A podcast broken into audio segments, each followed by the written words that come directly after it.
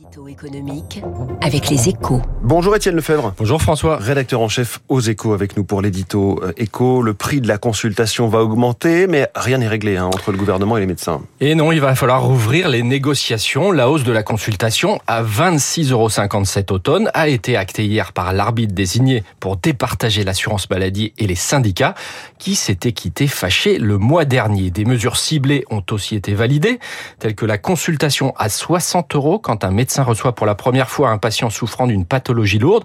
Objectif que les 700 000 malades chroniques sans médecin traitant en trouvent un rapidement.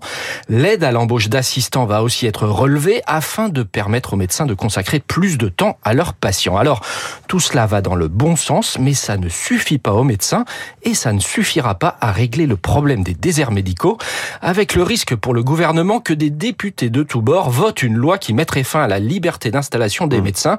Un texte est d'ailleurs en préparation. Et alors que peut faire euh, le ministre de la Santé, François Braun?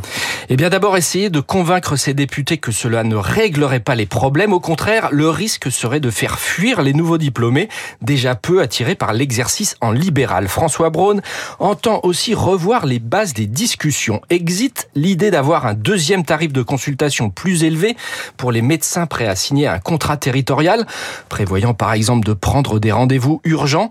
Le ministre de la Santé devrait proposer d'utiliser l'argent prévu à cet effet pour récompenser ceux qui travaillent avec d'autres médecins, infirmiers ou kinés via des forfaits pluridisciplinaires.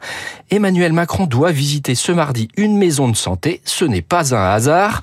On en compte désormais 2500 et l'objectif est de doubler assez vite leur nombre avec l'idée d'aboutir à une meilleure organisation locale des soins, des délégations d'actes et un moindre recours à des urgences à l'hôpital toujours aussi engorgées.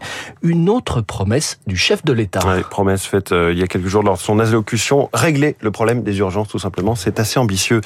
Merci Étienne Lefebvre, la une des échos, j'en parlais, la bataille pour le contrôle de Casino est lancée. Il est 7h12, on va parler d'énergie dans un instant avec la star de l'écho.